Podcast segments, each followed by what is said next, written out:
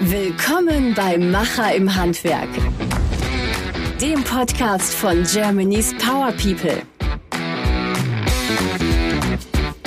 Mein Gast heute ist Julia Komp, Deutschlands jüngste Sterneköchin. Nach ihrer Zeit als Küchenchefin in Schloss Lörsfeld startete Julia eine Weltreise. Nach dem Besuch in 31 Ländern fand sie 2020 eine neue Herausforderung in der Kochshow Handwerk kocht. Und was sie da genau macht, erzählt sie uns gleich. Hallo Julia. Hallöchen. Ja, ich freue mich. Ähm, heute geht es ja großenteils ums Handwerk. Genau. Und ja, die Kochshow, das ist eigentlich eine super Idee. Ähm, es bezieht sich so ein bisschen auf Nordrhein-Westfalen, also auf Nordrhein und Westfalen. Und ich koche immer mit zwei coolen Kandidaten aus dem Handwerk, die auch irgendwas Besonderes erreicht haben oder irgendwie ein bisschen besonders oder einzigartig sind. Einzigartig wie du, denn du bist ja mit dem Michelin-Stern ausgezeichnet worden als junge Köchin. Wie zum Geier hast du das hingekriegt? Ja, also es war schon äh, von meinem ersten Tag der Ausbildung klar, dass ich halt einen Stern haben möchte, dass ich dafür kämpfe und alles gebe. Und im Endeffekt ist es dann doch schneller passiert, ähm, als ich erwartet oder erhofft hatte, also unverhofft. Und ähm, ja, das hat halt so ein bisschen das Leben durcheinander gebracht, weil für mich war es immer klar, halt, dass ich ins Ausland gehe, dass ich bei ganz vielen verschiedenen Köchen arbeiten möchte, um was zu lernen. Aber dann kam eigentlich mein Michelin-Stern schon in meiner dritten Stelle als Köchin. Aber das ist doch mega früh. Du bist ein tolles Talent. Wie hast du das gemacht? Ich meine, man fängt doch mit Kartoffelschellen an und Fisch filetieren. Und äh, wie kann man sich so schnell Richtung Sterne hocharbeiten? Du bist du bist so ein Überflieger. Also ich habe schon vorher oder vor der Ausbildung halt immer gekocht, hatte auch einen Aushilfsjob ähm, in der Küche und habe halt viele Praktikas gemacht, aber auch klar Fernseh und Internet. Ähm, das war halt gerade so die Zeit von Tim Melzer und Jamie Oliver, war halt super beliebt. Ja, aber ich habe dann im Sterne-Restaurant gelernt und nein, man fängt nicht mit Fische filetieren an. Ähm, ich glaube, ich habe in meiner Ausbildung drei Fische filetiert und das war vor der deutschen Meisterschaft, hat der Chef mir das gekauft, sonst macht das der Chef meistens selbst, weil Fische sind halt mega teuer und ähm, man hat, wenn man das nicht kann, dann kommen halt große Verluste. Und die Fische, die ich filetiert habe, habe ich mir selber mit meinem Vater beim Forellenwirt oder so gekauft und dann zu Hause filetiert. Äh, Kartoffelschälen, klar, fürs Personalessen äh, oder auch mal so, aber eher selten, denn äh, klar, wenn man im Sternerestaurant arbeitet, dann lernt man halt von Anfang an halt schon coole Teller und da würde niemals halt einfach so eine Kartoffel drauflegen. Äh, ja, das waren auf jeden Fall drei super harte Jahre. Ich hatte Glück, dass ich es halt von der Pike auf gelernt habe, wirklich noch so alte traditionelle Kochkunst. Äh, sowohl ähm, bisschen Französisch als halt auch ähm, Österreichisch, weil unser Chef war ein Österreicher. Und ähm, wir haben wirklich die handwerkliche Fähigkeit dort drei Jahre lang gelernt. Und dann muss ich mir das vorstellen wie beim Nobelpreis, dass die halt mitten in der Nacht anrufen und sagen, Frau Komp, Sie haben einen Stern. Nee, leider hat keiner angerufen. Ich habe die ganze Zeit darauf gewartet, dass einer anruft. Und an dem Tag haben dann auch äh, hunderte Franzosen angerufen, die Trüffel verkaufen wollten, aber der Anruf kam nicht. Leider nein. Und wie erfährst du dann davon? Steht das dann irgendwann mal in, einfach nur im Michelin-Guide oder? Ähm? Ja, es gibt ja immer eine Pressekonferenz einmal im Jahr, mhm. wo halt die Restaurants, die einen ganz neuen Stern bekommen oder die, die von zwei auf drei aufgewertet werden, ähm, eingeladen werden zu einer Party. Aber ich sage mal, das Schloss hatte ja schon einen Stern vorher. Und äh, ich habe diesen Stern dann auf mich übertragen bekommen und das steht dann tatsächlich nur im Buch, beziehungsweise nach der ähm, Presse ähm, Party gibt es dann halt im Internet schon Listen, wo alles draufsteht. Mhm. Und dann stand Schloss Lörsfeld ein Stern. Ja. Da bist du, also ich, äh, ich bin ja, ich kenne dich kaum, ich bin mega stolz auf dich, ich finde das total ergreifend. Und ähm, ja, dann hattest du deinen Stern, bist aber trotzdem 2019 erstmal abgehauen, oder? Ja, also äh, für mich war halt klar, dass ich nicht genug gelernt habe. Und äh, irgendwie bin ich auch sauer auf mich selbst, dass ich nie im Zwei-Sterner oder Drei-Sterner gearbeitet habe, um halt einfach mehr zu lernen, mehr zu sehen, große Teams, große Küchen, ähm, halt echt High-Level, ja, halt das, ja, halt die coolsten Köche der Welt, sage ich mal, besucht habe. Aber dann war es halt auch irgendwie schon zu spät. Also wenn man halt äh, selber eine Sterneköchin ist und dann halt äh, mit so einem Zwei-Sterne- und Drei-Sterne-Koch auf einem Gourmetfest ist, dann kann man ja danach auch nicht mehr zu denen in die Küche gehen. Also da war ich halt zu stolz. Und ähm, dann habe ich mir gedacht, okay, da muss man halt jetzt seinen eigenen Weg weitergehen und habe dann gesagt, ich will auf jeden Fall noch was lernen. Also es reicht mir nicht, jetzt einfach jeden Tag zu kochen. Ich will noch was von der Welt sehen. Und dann habe ich die Weltreise gemacht, aber ja wirklich eine kulinarische Weltreise, um halt ähm, Neues zu erleben, sehen und entdecken. Und wie viele Länder hast du jetzt wirklich entdecken können? Also ich glaube inzwischen, also bis Februar waren es, glaube ich, 30 Länder. 30 Länder, 14 Monate wo ich wirklich gearbeitet habe, ja. Und du hast ja alles stehen und liegen lassen. Bist du nur mit einem Köfferchen und einem Schellmesser irgendwie losgefahren nach Marokko oder wie hast du das gemacht? Ja, also ich bin ja erst direkt nach Asien, ähm, habe meine Wohnung aufgelöst. Das kam alles in Container, Klamotten zu meinen Eltern und dann wirklich mit einem 32-Kilo-Koffer und Gepäck und Laptop halt los. Und ja, das war halt schon viel Zeug, was man halt mitschleppen muss, aber auch braucht. Also es war halt klar, ich sag mal, fünf Kochjacken, das wiegt schon was, eine Messertasche, zwei Rezeptbücher, Kochschuhe. Ja, und halt so Schnickschnack, den man halt jeden Tag anzieht und Kulturbeutel und so. Ich sag mal, so ein Haarshampoo, das ist halt alles mega teuer in Asien. Also habe ich immer so eine große Flasche mitgenommen. Aber irgendwann muss man halt nachkaufen. Ja, und dann bin ich los. Und dann ein paar Sachen waren geplant, aber ja, ich sag mal, 80 Prozent hat sich halt ergeben. Ja, ist an sich wie in der Küche, ne? Man plant voraus und dann kommt ein ja. Gast mit, mit fünf extra Wünschen. Ja, da fängt man wieder von vorne an. Ja.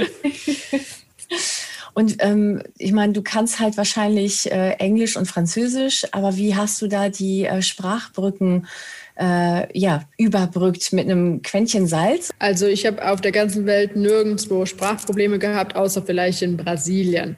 Da hatte ich halt auch keine Sprachprobleme, aber da ist halt echt schwierig, sich äh, zu verständigen, weil fast keiner Englisch kann. Und mhm. da muss man schon sagen, mit Französisch kommt man halt weiter. Aber ich war halt mit Brasilianerinnen zusammen dort und äh, deswegen war es dann also auch mit englischsprachigen ähm, Brasilianerinnen, da war es kein Problem. Aber ich glaube, wäre ich ganz alleine da gewesen, wäre das das einzige Land, wo man halt ähm, nicht so einfach durchkommt wie überall anders. In Asien sprechen alle Leute sehr, sehr, sehr gutes Englisch. Hast du denn äh, irgendein Land besonders ins Herz geschlossen kulinarisch? Gibt es da irgendwie ein Land, das besonders kochwütig ist? Also kulinarisch würde ich sagen Indien und Korea, vielleicht auch noch Marokko, ähm, haben es mir so ja, besonders angetan. In Korea war ich wirklich fasziniert von diesen ganzen ähm, Gemüsezubereitungen, also das ganze fermentierte Kimchi, ähm, das eingelegte, das saure, das gepickelte. Ähm, das war das erste Land, wo halt echt wieder Gemüse benutzt worden ist. Ich habe auf der Reise wirklich Gemüse vermisst. In den zum Beispiel in anderen Ländern, da wird kaum so Gemüse gegessen, wie wir das essen. Bei uns gibt es jeden Tag Salat oder Gemüse, aber bei denen nicht. Und ja, die Reis, Reis, Reis, Nudeln, Nudeln, Nudeln, Reis mit bisschen Fleisch und frittierten Sachen. Das halt, manchmal war es nicht so cool. Ich habe halt ganz normales Gemüse wie zu Hause vermisst. Mhm. Deswegen war Korea halt so eine Erlösung. Und in Indien, äh, da geht es eigentlich darum, dass die Küche so krass vielseitig ist. Also Norden, Süden, Westen, Osten ist einfach komplett anders. Das ist so wie verschiedene Länder. Also das ist schon echt cool. Und dort ist halt auch nochmal der Schwerpunkt, was wir halt oder was ich halt auch besonders gerne mag, und das sind die Gewürze. In Indien gab es wirklich auf der ganzen Welt die geilsten Gewürze. Also ich habe wirklich Sachen mitgenommen und die waren eingeschweißt. Ich habe das zu Hause vakuumiert und dann noch in eine Tupperdose reingemacht. Und jedes Mal, wenn man die Kellertreppe runtergegangen ist, dann hat man trotzdem den Kardamom gerochen. Und sowas wird man niemals hier irgendwo finden. Ja. Vermisst du das jetzt so ein bisschen? Ja. Also ich kann mir gut vorstellen, wenn du jetzt irgendwo bist und Kardamom kaufen möchtest, dass das bei weitem nicht der Geruch und das Erlebnis ist, was man olfaktorisch einfach in Erinnerung hat. Ja, das ist echt traurig. Aber man kann halt auch gerade nirgendwo hinfahren, um was zu kaufen. Ja. Ja, gutes Stichwort. Du hast ja bis ja 2020 dann jetzt zurückgekehrt, hast auch direkt dein Restaurant eröffnet. Ja, der Lokschuppen hatte eine etwas, einen etwas längeren Weg. Wir wollten eigentlich im März eröffnen, dann kam Corona das erste Mal. Dann hatten wir wenigstens draußen geöffnet irgendwann, wo der Lockdown ein bisschen gelockert worden ist für To Go. Dann hatten wir ein Problem mit dem äh, Bau- und Ordnungsamt. Da gab es irgendwie eine Fehlkommunikation. Dann mussten wir nochmal alle Papiere neu beantragen und dann haben wir dann am 17. Juli richtig richtig eröffnet, drinnen und draußen. Also den Anker 7, unsere Strandbar und halt den Lokschuppen. Ja, und seitdem lief es halt super. Es wurde immer voller, voller, voller. Wir waren komplett November und Dezember ausgebucht und jetzt schon wieder Lockdown. Ja. Corona die zweite, aber du wärst nicht Julia Komp, wenn du nicht noch äh, ein Ass im Ärmel hättest in Form von Öl, oder? Ja, genau. Also im Moment packe ich jeden Tag Päckchen. ähm, wir haben, oder ja, mein Öl ist endlich da aus Tunesien. Äh, wir haben letztes Jahr im November und Dezember geerntet und dann war ich noch mal im Februar da, um ähm, halt für die Pressung, beziehungsweise da war schon viel gepresst, aber dann noch mal mitzupressen und abzufüllen. Dann ist das Öl hier hingekommen, aber bis es dann hier auch in Flaschen verfüllt war und die Biozertifizierung und so weiter alles fertig war, war dann im Endeffekt schon Spätsommer. Mhm. Und äh, jetzt sind wir halt mitten im Ölverkauf und ja, wir haben jetzt eine eigene Website mit einem Online-Shop, aber mit dem Verpacken und so, das, äh, ja, das dauert doch ein bisschen länger als gedacht. Und am Wochenende war ich ja bei Bettina Böttinger mhm. und danach kam so die äh, Bestellinvasion, auf die wir die ganze Zeit gewartet haben. Ja, und jetzt packe ich Päckchen. Vielleicht solltest du auf deinem Insta-Account dich als Verpackungsengelchen irgendwie hinstellen. ja, das ist eine gute Idee. Das Und kann ich auf jeden Fall mal machen. Vielleicht machst du noch so eine äh, wer, wer, verpackt am schnellsten Challenge. ja, der, der Postmann gestern, wo ich die Päckchen, ich habe gestern 37 Päckchen zur Post gebracht. Mhm. Und der meinte auch, das ist jetzt nicht Ihr Ernst, oder? Der meinte ja doch, können Sie mir vielleicht einen Wagen geben? Dann lade ich das direkt vom Auto aus. Da meinte der, ja, cool, da habe ich das halt ausgelernt. Habe 50 Briefmarken gestern gekauft und habe jetzt nur noch 15 da. Vielleicht sollte dein Postbote auch mal ein Fläschchen zu Weihnachten geschenkt bekommen. ja, auf jeden Fall. Ja, aber es Gott sei Dank am Anfang, also ich sage mal, ein neues Produkt, das halt immer mühsam und schleppend. Mm, es ist jetzt nicht so, dass auf einmal alle Zeitungen über einen schreiben, denn ähm, im Prinzip ist es ja halt eine Marke und das wäre Werbung und das müsste man halt auch in Form von einer Anzeige irgendwie ähm, kaufen, sage ich mal. Aber das ist halt auch was, was, ähm, was von der Reise inspiriert ist. Mhm. Also ich, ich meine, ich war ja in ganz vielen Ländern bei kleinen Manufakturen und kaufe auch heute noch bei denen ein. Und das ist halt sowas, was halt mitgekommen ist. Ne? Das sind nachhaltige kleine Unternehmen, Biofarmen, auch vor allem in Frankreich, in Vietnam, in Panama. Und äh, ja, dann haben wir gesagt, okay, mit dem Öl starten wir. Und das ist halt echt ein cooles Produkt, weil es wird nur von Frauen gemacht. Es ist ein Familienbusiness eine einzige Sorte von einem einzigen Ort. Also es ist nicht so wie in Italien, wo Spanien und Griechenland ähm, alle zusammengemischt werden. Dort ist es halt wirklich nur von einem einzigen Ort. Ja, cool. Warst du denn auch bei der Ernte dabei? Erntet ihr im Winter ja. oder? Ja, im Winter, ab November wird geerntet. Ja. November, Dezember, Januar, Februar und dann ist es langsam vorbei. Ja. Du musst wissen, wir haben auch eigenes Land und machen auch Olivenöl. Deswegen musste ich gerade halt so grinsen, als du äh, erzählt hast, äh, Spanien mischt ab. Also wir mischen nicht ab, aber wir machen das Öl nur für uns. Wir machen das nicht so schön wie du. Also ist halt äh, zum Beispiel in Italien, wir haben äh, einen Italiener in der Küche. Mhm. Und äh, sein Vater macht auch, äh, oder sein Opa macht auch Olivenöl. Aber dieses Jahr war die Ernte in Italien sehr, sehr, sehr ähm, schwach. Also ganz, ganz wenig. Und klar, das italienische Öl ist halt auf der ganzen Welt ähm, berühmt. Mhm. Und äh, dann wird halt aufgekauft. Türkei zum Beispiel hat auch sehr, sehr viel Olivenöl, aber ich habe, also man sieht halt hier nicht im Regal so viel türkisches Olivenöl. Mhm. Benutzt du denn dein Öl auch ähm, in deiner Küche, sage ich jetzt mal, also im, im, im Lokschuppen? Ja, also wir haben äh, zwei große Kanister, einmal fruchtig, einmal mild. Mhm. Aber wir kochen eher weniger damit, sondern es ist eher zum Verfeinern, für Dressings, äh, für Aufnudeln. Also ich bin nicht dafür zu braten. Mhm. Wir auch nicht. Aber ich sag mal, die Südländer, die erhitzen halt ihr Öl schon, schon. Also alles wird mit Olivenöl gekocht. Ja, ja das schon, aber du unterscheidest ja zwischen dem äh, Bratöl und dem Öl, was du für eine Salatsoße benutzt oder halt zum Backen zum Beispiel. Jetzt ist ja die Weihnachtszeit. Äh, benutzt du dein Öl auch für Gebäck, wie wir es in Spanien machen? Nee, aber ehrlich gesagt ist meine Küche auch gerade kalt. für dich privat. Da esse ich lieber Chips. Dein äh, Öl haben wir ja auch ähm, bei dir in deiner Kochshow benutzt, weil du ja nicht nur im Fernsehen unterwegs bist und äh, Bettina Böttinger triffst und äh, tausend Celebrities, sondern du kommst ja wirklich auch äh, für das Handwerk kocht in die Küche, lädst echte Handwerker ein, die genauso wie du wissen, was Arbeit und also manuelle ha äh, Arbeit bedeutet und ähm, ja, kochst mit denen und zeigst denen auch so ein bisschen. Ich weiß noch ganz genau, als ich bei dir zu Besuch war, da hast du mich zweimal zurechtgewiesen, weil ich dein schönes Messer falsch benutzt habe. Und ich dachte nur, recht hat sie. Ich, werd, ich hätte genau das Gleiche mit dir mit meinen Scheren gemacht. Und das fand ich sehr, sehr sympathisch. Also ich habe was von dir gelernt und ähm, ich glaube, das ist auch das, was du äh, an der Kochshow so magst, oder? Ja, was haben, was haben wir nochmal gekocht? Ähm, was gab's? Äh, wir hatten äh, Kürbisgnocchi.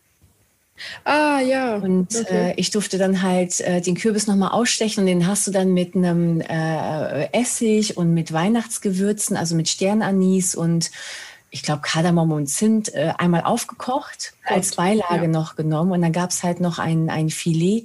Mega, da, da träume ich heute noch von. Ja, stimmt. Da gab es äh, Kürbisnockis, ja, richtig. Ähm, ja, das sind halt, ähm, wir haben halt in der Handwerk-Kochshow immer coole Gerichte, manchmal auch von den Kandidaten inspiriert oder von denen ihren Leben. Mhm. Und äh, versuchen halt schon was Besonderes zu kochen. Also nicht so einfache Sachen, sondern das, was halt auch äh, ein Mehrwert für zu Hause ist und halt auch so ein paar kleine Griffe da zu vermitteln. Aber im Endeffekt muss ich mich halt immer ziemlich äh, konzentrieren, weil ich muss mich halt mit beiden Kandidaten beschäftigen, muss aber auch zusehen, dass nach einer Stunde was Richtiges zu essen auf dem Tisch ist. Aber trotzdem äh, merkt man einfach ähm, die Ausbilderin in dir und die Handwerkerin und ähm, du sprichst ja unsere Sprache. Du bist eine sehr ehrliche Köchin und ich finde, die Handwerkssprache ist auch eine sehr ehrliche und direkte und das ähm, finde ich macht auch den Charme von deiner Kochshow aus. Ja, also direkt und ehrlich auf jeden Fall, weil das, das damit kommt man meistens weiter. Ja. Also so Leute, die halt immer hinterm Rücken tratschen, irgendwann fliegen die halt auch auf die Nase. Ähm, merkst du denn selber, dass deine, ich sage jetzt mal deine Vergangenheit, du äh, bist ja quasi in einem Handwerksbetrieb groß geworden, das stimmt doch, ne? Dass deine Vergangenheit dich auch zu der gemacht hat, ähm, die du heute bist, dass das Handwerk dich geprägt hat? Ja, das würde ich schon sagen. Also man, äh, der Papa, der ist immer unterwegs, immer am Arbeiten. Es gibt keinen Freitag, Samstag, Sonntag. Mama sitzt im Büro. Ähm, klar, da wurde da, wir haben halt auch Mitarbeiter, die waren dann am Wochenende da, da wurde noch schnell das oder das erledigt. Aber auch bei Oma und Opa, sage ich mal, im Reisebüro ist jetzt halt kein richtiges Handwerk. Aber zum Beispiel, wenn die ihre neuen Prospekte drucken lassen haben, haben wir das alles gefaltet, alles in Umschläge. Äh, Oma hat die Etiketten gedruckt und wir haben halt mitgeholfen, das alles zu verpacken und die Etiketten zu verkleben. Das ist halt jetzt, äh, das war halt immer so mitmachen. Das ist halt auch so ein bisschen dieses Familienbusiness. Ja, ja, aber genau das machst du ja jetzt auch für dich. Also du packst ja jetzt auch gerade und packst ja. an. Also die Handwerkerin kommt da irgendwie durch. Ja, ich bin jetzt im Lokschuppen, aber ich muss sagen, es ist halt ziemlich kalt. Wir haben die Heizung abgestellt und es ist nur 13 Grad. Und nachdem ich jetzt diese 27 ähm, Adresssticker geklebt habe, waren meine Hände schon echt gefroren. Aber du bist ja hart im Nehmen als, äh, als Köchin. Ja, aber mir ist es doch am Herd lieber. Schön warm.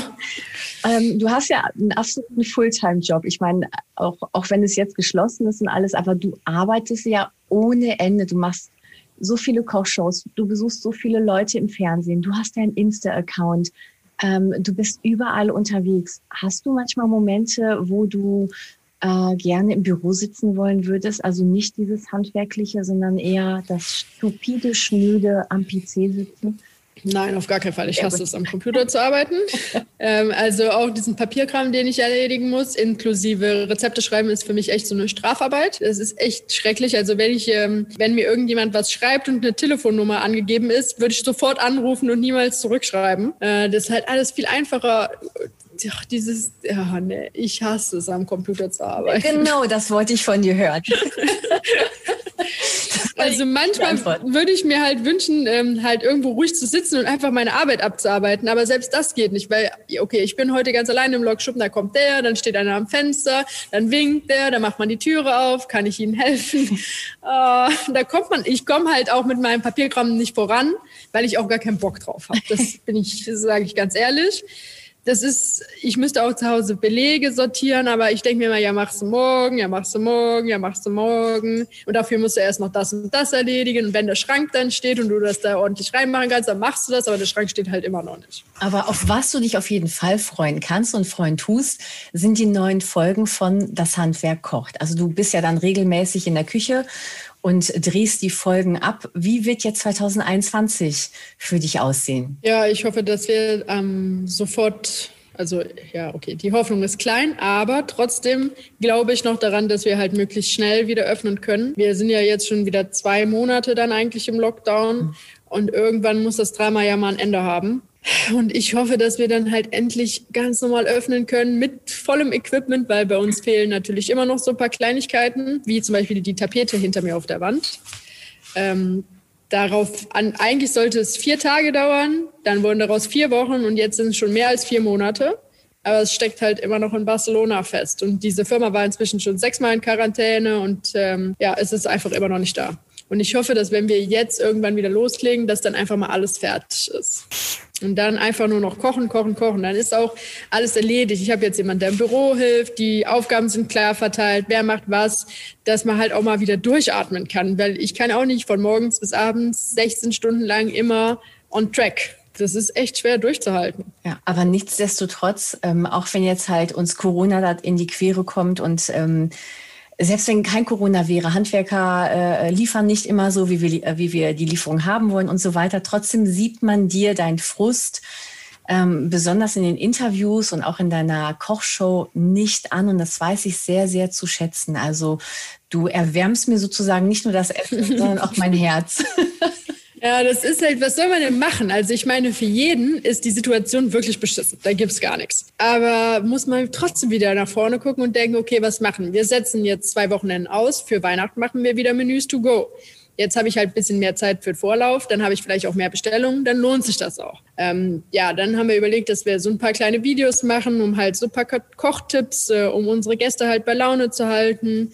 Ähm, ja, klar, nochmal aufräumen, alles fresh machen, dass wenn man dann jetzt, ich meine, unser Weg war jetzt halt richtig hart dieses Jahr und das läuft auch noch nicht alles so perfekt, äh, wie das halt laufen sollte.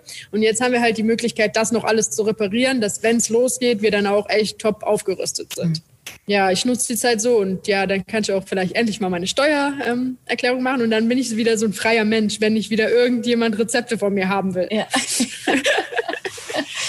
Prima. Das merke ich mir, wenn ich das Kürbisrezept nochmal äh, auf Julia Komp äh, Art haben möchte. Also Kürbis à la Julia wird es dann 2021 geben. Was würdest du unseren Zuhörern noch wünschen für 2021? Also, ähm, ach, gib mir doch so einen letzten Julia Komp Spruch mit auf den Weg. Also für mich ist es ja immer total wichtig, dass man ein Ziel hat, weil ohne Ziel kein Weg. Und äh, damit erreicht man einfach sein Ziel schneller wenn ich weiß, wohin ich gehen muss, dann ist es halt einfacher, als wenn ich äh, kreuz und quer laufe. Das ist auf jeden Fall schon mal so was Wichtiges. Ähm, wenn das im Moment halt nicht klar ist und man vielleicht in seiner eigenen Branche nicht weiterkommt, dann muss man halt jetzt kreativ umdenken, sich vielleicht mit der Family oder Bekannten zusammensetzen und überlegen, was man sonst noch alles machen kann. Und dann muss man sich halt wieder einen neuen Weg suchen. Man darf halt einfach nicht aufgeben. Auch wenn ich gerade an so einem Punkt bin, wo ich mir denke, oh Mann, was soll ich denn jetzt noch machen? Wir haben schon Menüs to go, wir haben einfaches Essen to go, wir verkaufen Olivenöl, äh, wir machen Videos mit Videoanleitungen, Kochtipps ja, gerade ist auch für mich so ein Loch, wo ich mir denke, oh Mann, was soll ich denn jetzt noch machen? Eine Online, ein Online-Kochkurs, das ist ja, ja, ich weiß nicht, das finde ich irgendwie nicht so cool, aber das wäre jetzt eigentlich meine letzte Idee, ähm, die ich noch umsetzen kann. Mhm. Sonst muss ich halt was komplett anderes machen. Ja, Aber dann, dann da kommst du halt zu uns ins, Hand, ins Handwerk und bleibst für immer bei uns äh, in der Kochshow. Ja, da müssen wir jetzt ein paar mehr Folgen drehen. ja, dann würde ich sagen, äh, äh, hopp hopp, wir freuen uns auf 2021 mit dir, mit der Kochshow und mit äh, vielen, vielen weiteren tollen Ideen. Ich wünsche dir, dass du weiterhin ähm, auf deine Art äh, deine Laune versprühst und deine mit deiner direkten ähm, ja, Koch-Handwerksart äh, weitermachen kannst, weil genau das macht dich halt einfach mega sympathisch und, und, das mögen die Leute total an dir und deswegen gucken wir uns auch mega gerne äh, das Handwerk, Handwerk kocht mit dir an. Ähm, ich wünsche dir, dass du gesund bleibst, gut gelaunt, dein Ziel immer vor Augen hast und dann wird alles gut. Vielen, vielen Dank für das schöne Interview. Sehr, sehr gerne. Vielen Dank und ähm, dann bleib du auch gesund und hoffentlich bis bald. Bis bald. Tschüss. Tschüss. Das war Macher im Handwerk, der Podcast von Germany's Power People. Mehr Informationen und alle Podcast-Episoden auf germanyspowerpeople.de.